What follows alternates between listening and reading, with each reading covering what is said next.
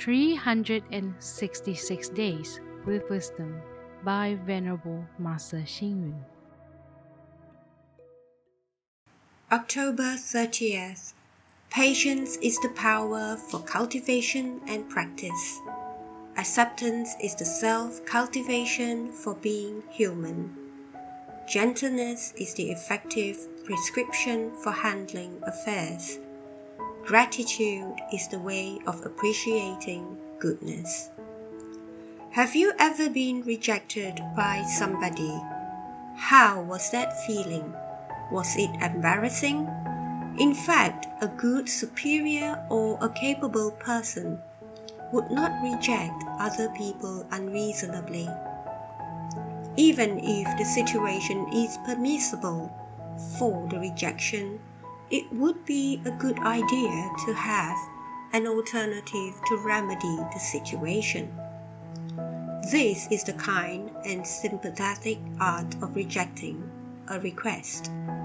We should listen to suggestions and reasons if we are exercising a rejection. Any rejection would definitely cause embarrassment to the other party. Hence, we should apply the best approach for the rejection. For example, do not reject immediately, brusquely, angrily, ruthlessly, and arrogantly. If we have to reject, then we must try our best to protect the dignity of the rejected person. Stay calm, soft spoken, and indirect with our speech and show our good natured character when rejecting.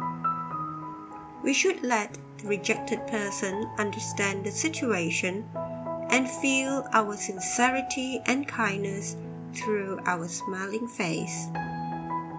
If we can always carefully consider other people's feelings by giving them the opportunity and convenience of being tolerant and letting them handle rejection without embarrassment, we would definitely be loved and respected, even by those who are rejected.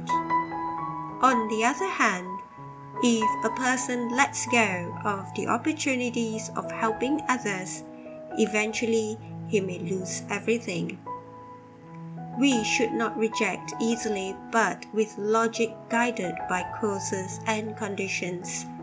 Then we would definitely have more opportunities to learn and grow rationally.